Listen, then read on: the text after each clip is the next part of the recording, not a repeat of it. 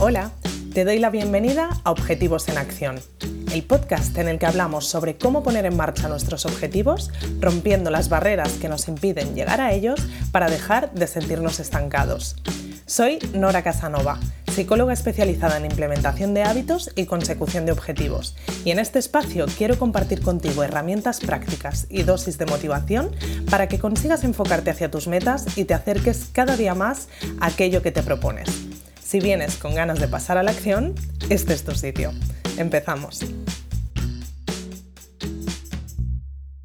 Este mes el contenido de mi Instagram ha estado enfocado en hablar de mini hábitos para nuestro bienestar. Es el tema que salió ganador en la última encuesta y un tema que me parece muy interesante para tener presente a lo largo de todo el año. Tanto que lo he querido tener plasmado en el regalo de bienvenida que te llega al suscribirte a mi lista estrella, la newsletter en la que cada día te escribo un email hablándote de hábitos y objetivos, reflexiones, curiosidades y consejos en relación a estos temas. Este regalo de bienvenida es un kit con 80 ideas de mini hábitos para trabajar en ti, teniendo en cuenta diferentes terrenos que tienen que ver con tu bienestar. Ya sabes, si lo quieres, puedes conseguirlo suscribiéndote a mi newsletter de forma gratuita. Y bueno, también ha sido el tema del que hemos estado hablando a lo largo de este mes en Instagram. Como cada mes, arranqué con una encuesta en la que os hice 8 preguntas relacionadas con el tema para saber qué tipo de contenido os podía interesar más vamos a ver algunas curiosidades interesantes sacadas de la encuesta. Vi que en general no llevamos muy bien nuestros hábitos. Tenemos la sensación de que no somos constantes y de que el tema de los hábitos es un tema pendiente en la mayoría de los casos. Además, la mayoría reconoce que prioriza su bienestar a medias en su día a día. Creo que muchos nos podemos sentir identificados en eso de dejarnos a nosotros para el final y de ir apagando fuegos en el día a día que tienen más que ver con las obligaciones o demandas del entorno que con las nuestras propias. Y si entramos a hablar del terreno de bienestar ya, ni te cuento. ¿Qué más? El deporte, la alimentación y el autocuidado son los hábitos que más tenemos presentes en nuestro día a día y a la vez los que más nos cuesta instaurar. Al final, esto nos puede llevar a una sensación muy frustrante porque el hecho de tener siempre en la cabeza algo que queremos conseguir implementar, pero sentir que lo vamos arrastrando mes tras mes, año tras año, nos acaba agotando y haciendo perder la motivación con el proceso. Y por último, la respuesta a la pregunta clave que siempre os hago en relación a la estrategia. La mayoría confirma que no suele desglosar sus hábitos en hábitos más pequeños. Aquí está el tema y la importancia de plantearnos un trabajo con estos mini hábitos que te comentaba en lugar de con hábitos grandes. Como hemos visto, los hábitos que en general más nos cuesta instaurar, pero que a la vez más queremos añadir en nuestro día a día son hacer deporte, comer mejor y tener tiempo para nosotros. Seguro que hay muchos más, pero estos fueron los tres destacados. Si te fijas, los tres son hábitos grandes. Cuando hablo de hábitos grandes me refiero a hábitos que implican en realidad muchos pequeños cambios para que podamos dar por adquirido ese hábito. Eso hace, por supuesto, que sean hábitos también más difíciles de adquirir. Una forma de trabajar en ellos de manera más sencilla y asequible para nosotros es desglosarlos en mini hábitos. Por ejemplo, en lugar de plantearnos comer mejor, plantearnos comer más fruta, beber más agua en nuestras comidas, organizarnos nuestros menús, incluir nuevas recetas saludables o encontrar una manera de equilibrar los caprichos que nos damos.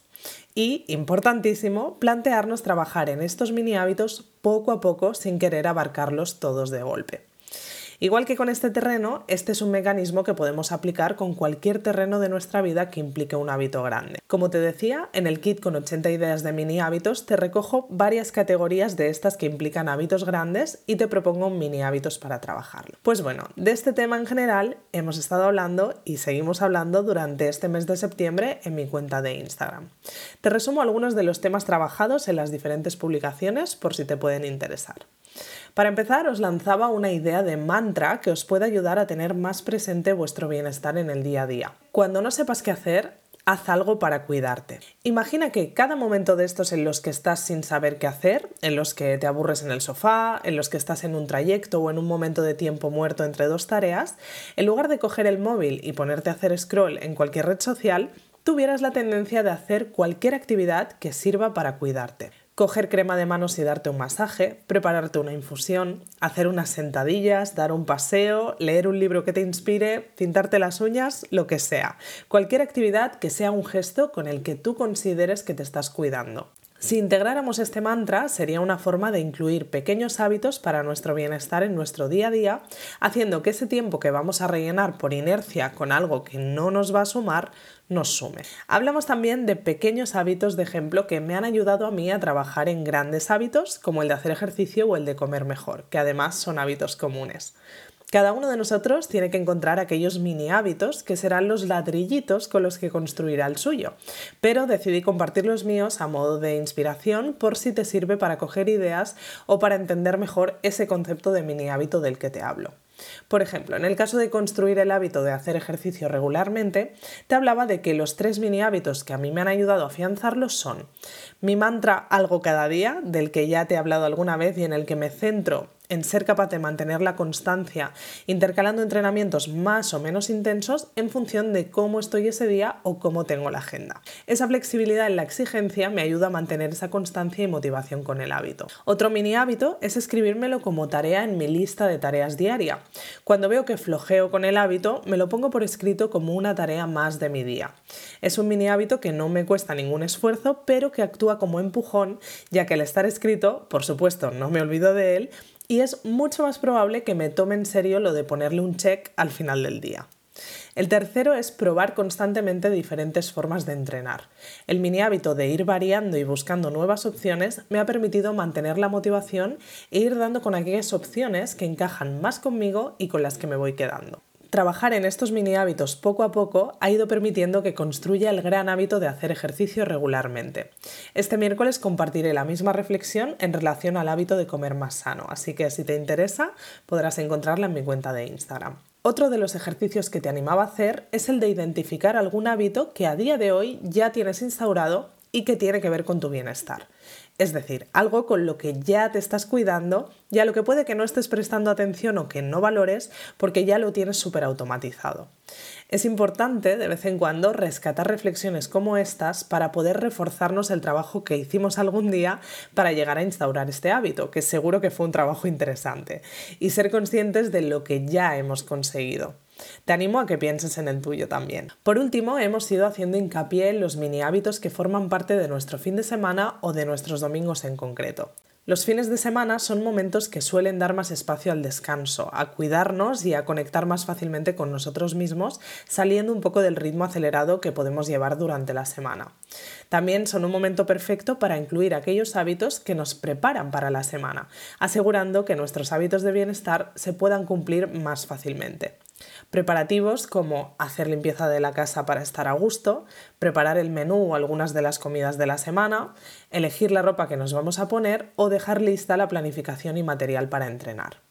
Estos mini hábitos nos ayudarán a arrancar la semana teniendo nuestro bienestar presente y sintiéndonos preparados para darle un hueco fácilmente. Si te interesa indagar un poquito más en estos temas, tienes las diferentes publicaciones de las que hemos estado hablando en mi cuenta de Instagram, Nora Casanova Psicología.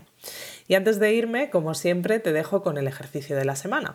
Te animo a que identifiques aquellos terrenos relacionados con tu bienestar en los que crees que te iría bien trabajar y que elijas un mini hábito con el que podrías trabajar en cada Si te faltan ideas, ya sabes que tienes 80 en el kit que puedes descargar al suscribirte a mi newsletter. Cuando los tengas identificados, déjalos anotados en un lugar en el que puedas rescatarlos fácilmente y a lo largo del año proponte trabajar un mes entero de vez en cuando en cada uno de ellos. Al ser hábitos pequeños, verás que no te cuestan tanto de instaurar si mantienes el foco en ellos durante un mes entero y serán pasitos que te estarán acercando a hábitos más grandes. Nada más por hoy y nos vemos en el próximo episodio. Gracias por escuchar este episodio de Objetivos en Acción. Si quieres seguir trabajando en tus objetivos y sobre todo ponerte en marcha con ellos, te espero en noracasanova.com donde podrás suscribirte a Objetivos Comunes, la comunidad en la que trabajar en tus metas como nunca lo has hecho antes. Nos vemos en el próximo episodio.